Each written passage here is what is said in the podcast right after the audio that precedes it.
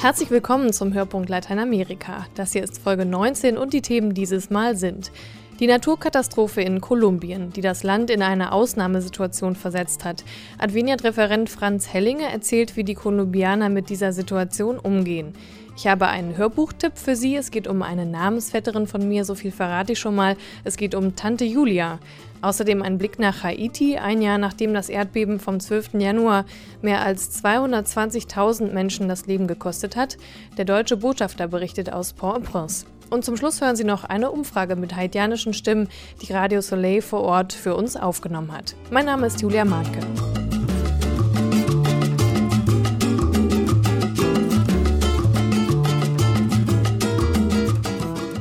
Länder Lateinamerikas erleben in dieser Jahreszeit schwere Regenfälle. Überschwemmungen sind auch keine Seltenheit, aber dieses Jahr hat es einige Länder besonders schwer erwischt. Zuletzt kamen in Brasilien mehr als 500 Menschen durch Überschwemmungen und Erdrutsche ums Leben. Auch Kolumbien kämpft seit November mit den Kräften der Natur. Adveniat-Referent Franz Hellinge ist für Hilfsprojekte in Kolumbien zuständig und gibt im Interview eine Einschätzung der Situation. Meine Kollegin Verena Klein hat das Interview geführt. In Kolumbien sorgen sintflutartige Regenfälle seit Monaten für verheerende Zerstörungen im Land. Auch jetzt ist die Gefahr noch nicht gebannt. Ähm, welche Regionen sind denn vor allem betroffen und wie sehen die Schäden genau aus? Man spricht von den verheerendsten äh, Überschwemmungen, die das Land seit über 40 Jahren erlebt. Die betroffenen Gebiete beziehen sich auf 28 der insgesamt 32 Provinzen des Landes. Hauptsächlich betroffen ist die Küstenregion in der Karibik ein Teil der nördlichen Küstenregion des Pazifik und weite Gebiete entlang der beiden Hauptströme äh, und Flüsse des Landes Magdalena und Cauca. Dort sind äh, Dämme gebrochen. In den Bergen sind durch zahlreiche Hangrutsche große Schäden entstanden. Ähm, praktisch sind 80 Prozent des Landes in irgendeiner Form durch die Überschwemmungen heimgesucht worden.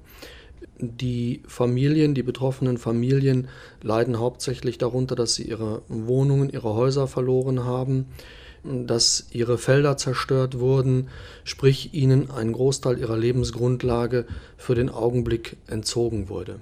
Die Überschwemmungen, die machen auch anderen Ländern, wie zum Beispiel gerade Brasilien, zu schaffen. Das ist ja gerade ein aktuelles Thema. Ist das eigentlich ein üblicher Kreislauf oder sind die Regenfälle in Kolumbien jetzt eine Ausnahme? Man spricht ja in dem Zusammenhang äh, von dem äh, El Niño-Phänomen. Ähm, das ist eine Naturerscheinung, die in einem bestimmten zeitlichen Wechsel immer wieder auftritt, ähm, was in diesem Falle ähm, besonders ähm, oder die, das Besondere an der Situation ausmacht, sind äh, die Intensität. Ähm, Meteorologen und Klimaforscher sagen ähm, zurzeit, dass es sein kann, dass es mit Auswirkungen der Klimakatastrophe zusammenhängt, aber nicht sein muss. Gesicherte Erkenntnisse darüber gibt es bislang noch nicht. Die Kirche fordert eine Kontrolle der Gelder für den Wiederaufbau jetzt in Kolumbien und befürchtet, ähm, dass die Infrastruktur nur provisorisch repariert und das Geld nicht in zukunftstragende Projekte ähm, investiert wird. Sie kennen die Strukturen in Kolumbien. Was denken Sie, wie der Wiederaufbau der Infrastruktur vonstatten gehen wird? Gut, ähm, Präsident Santos, der ja erst seit einigen Monaten im Amt ist, hat natürlich über dieses Ereignis äh, die Möglichkeit, seine Glaubwürdigkeit äh, unter Beweis zu stellen. Ähm, Ankündigungen äh, für großzügige äh, Hilfsmaßnahmen, sowohl für die Akuthilfe als auch für den Wiederaufbau, sind gemacht. Ähm, man hat beispielsweise aus dem Erlös, dem Verkauf von Aktien, ähm, einer Energiefirma, äh, nämlich Ecopetrol, 8,5 Milliarden US-Dollar schon angekündigt, ähm, diese in den Wiederaufbau zu investieren. Allerdings sind natürlich die Erfahrungen aus der Vergangenheit legen nahe, ähm, das Ganze zu beobachten und die Regierung wirklich anzumahnen, die Gelder auch verantwortungsbewusst entsprechend einzusetzen und nicht nur hohle Versprechungen zu machen. Da fühlt sich die katholische Kirche natürlich vor allem aufgerufen, den mahnenden Zeigefinger äh, zu heben äh, im Sinne und zum Schutz der Bevölkerung. Wie es wirklich kommen wird, weiß man nicht, weil man noch nicht äh, ausreichende Erfahrungen mit dem neuen Präsidenten in diesem Zusammenhang hat. Aber ich denke, man könnte leicht optimistisch sein. Sie haben Präsident Santos schon angesprochen.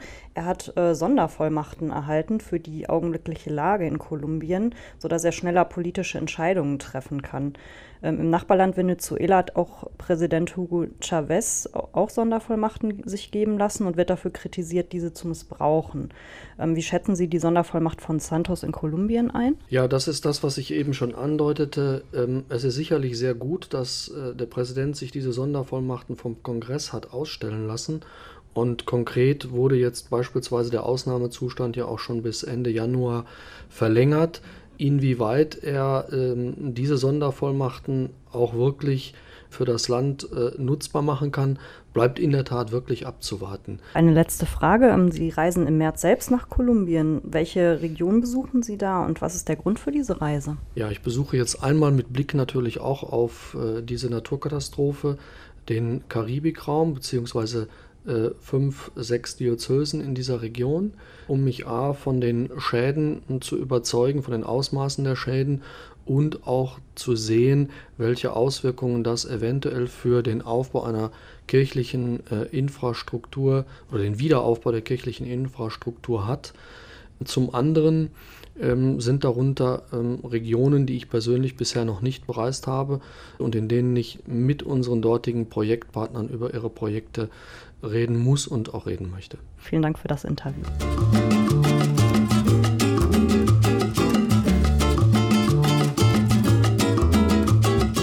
Zu den wichtigsten Werken von Mario Vargas Llosa zählt der Roman Tante Julia und der Kunstschreiber.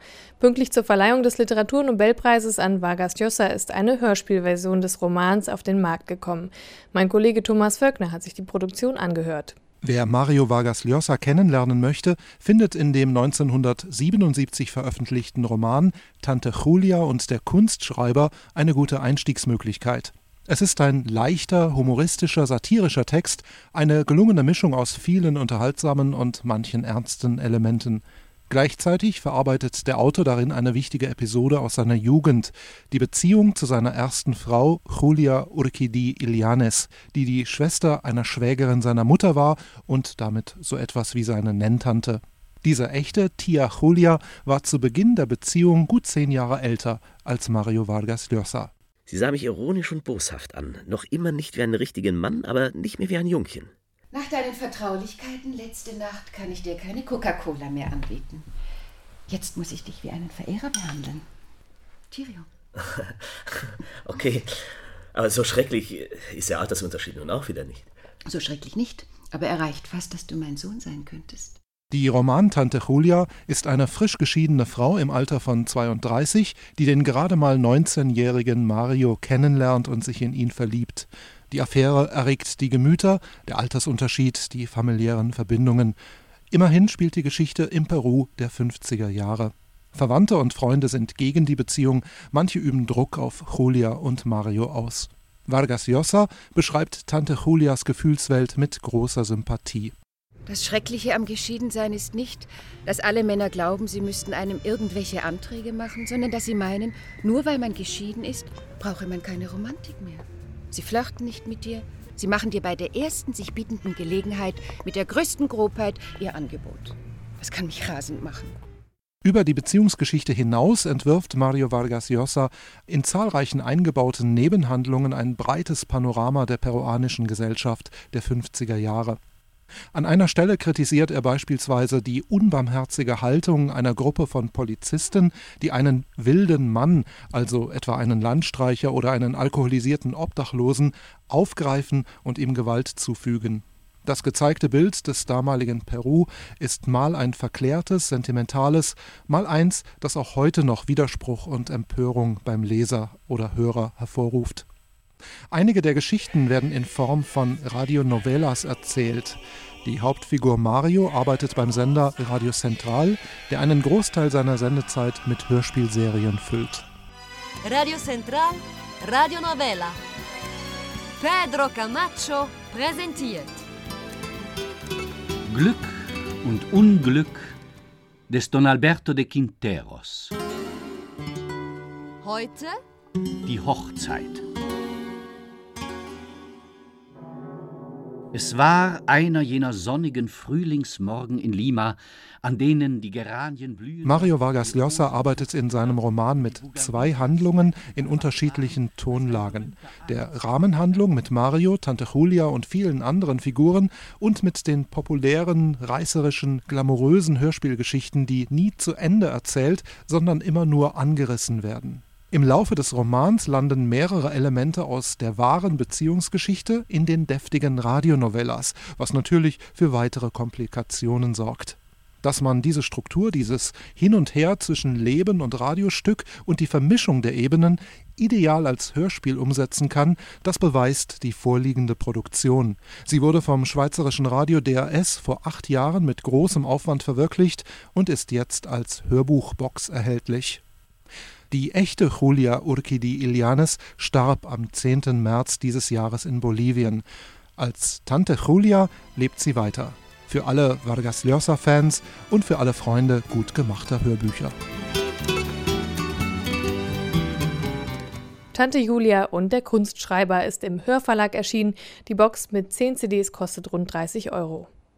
Erst das Erdbeben, dann die Wirbelstürme und jetzt die Cholera. Haiti ist wie ein Patient auf der Intensivstation, so hat sich mal ein Helfer von vor Ort geäußert. Auch politisch ist einiges im Argen. Haiti ist praktisch führungslos, denn die Ergebnisse der Wahlen im November stehen immer noch nicht fest.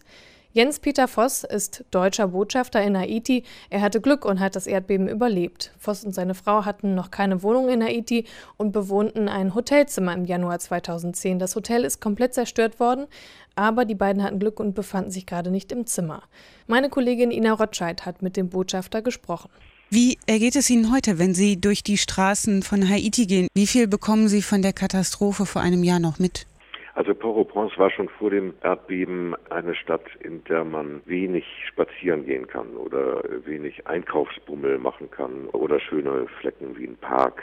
Jetzt fährt man also durch die Stadt und man sieht, äh, dass sich an einigen Stellen etwas tut, dass mal Trümmer eines Gebäudes verschwunden sind, äh, wenn man nach, nach zwei, drei Wochen wieder vorbeifährt.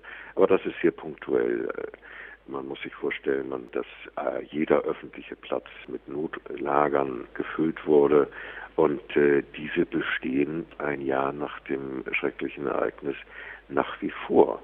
Und es gibt auch keine erkennbare Tendenz, diese Notlager aufzulösen. Zum Teil, und das ist dann eine ganz, ganz bittere Erkenntnis, zum Teil ist es auch so, dass die Unterkünfte, die sie vorher hatten, nicht unbedingt viel besser waren als äh, die Umstände, unter denen sie jetzt leben. Nun gab es ja Ende November Präsidentschaftswahlen in Haiti und immer noch warten die Menschen auf die Bekanntgabe des Ergebnisses. Es hat Unruhen gegeben und dem aktuellen Präsidenten Preval wird vorgeworfen, die Wahlen gefälscht zu haben. Was wissen Sie darüber?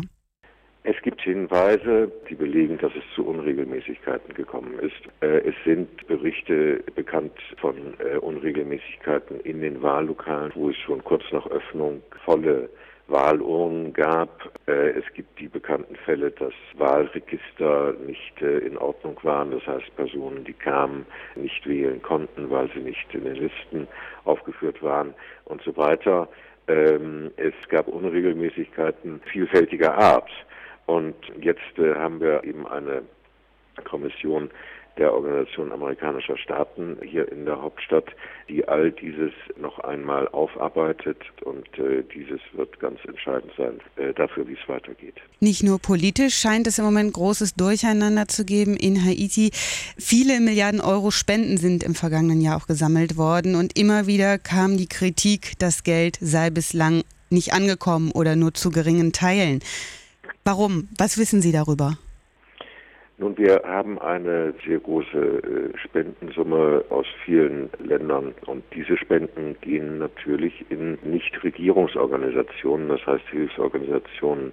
Und äh, die Organisationen, das kann ich bestätigen, verwenden dieses Geld in erstklassiger Weise direkt als Nothilfe nach dem Erdbeben, dann zu Wiederaufbaumaßnahmen, zunächst einmal zur Erschaffung von Übergangsunterkünften und äh, dann kam die Cholera hinzu. Viel Geld ist jetzt dann auch durch die Organisation umgewidmet worden und äh, wird in den Kampf gegen die Epidemie gesteckt.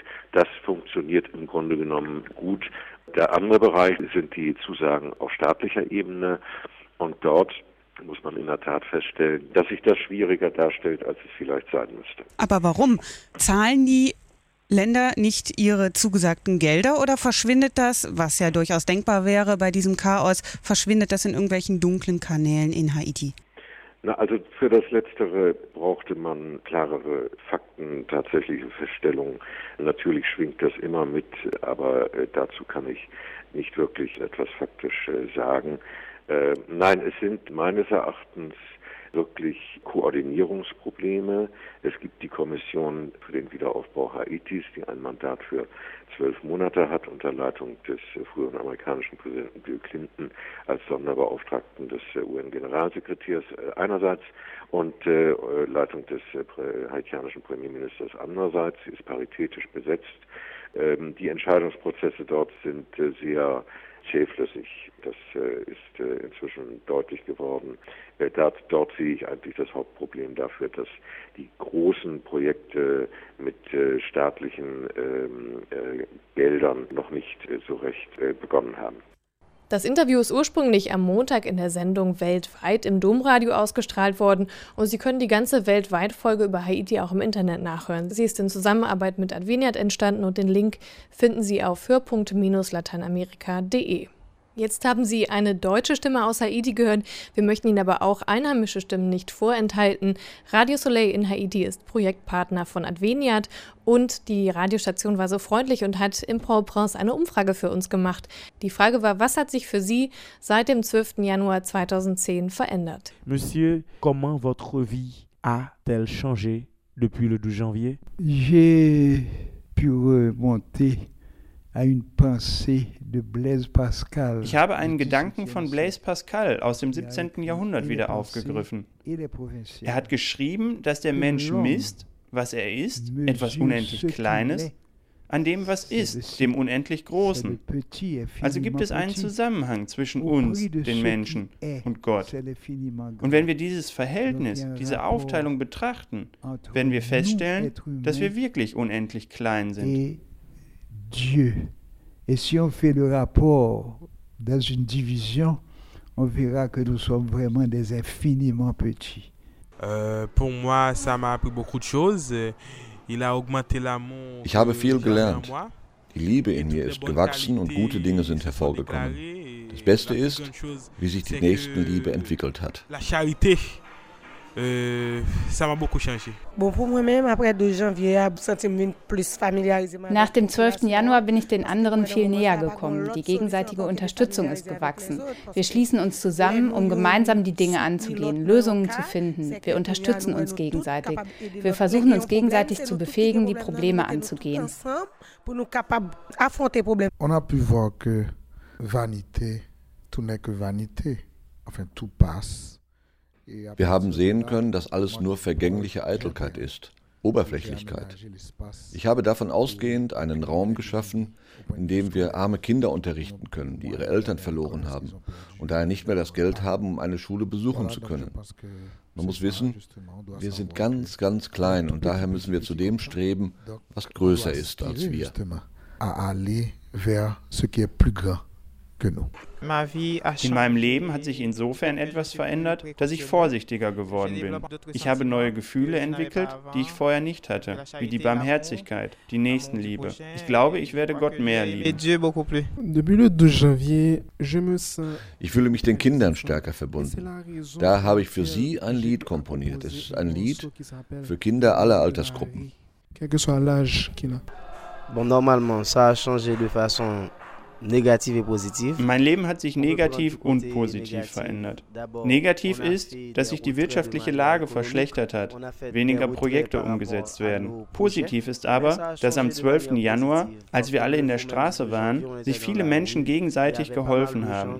Ich habe gehofft, dass das ganze Leben so weitergeht. Leider hat sich das auf halbem Weg verändert. Ich denke, wir müssen das wieder aufgreifen und das Jahr 2011 als Zeichen des Zusammenhalts sehen.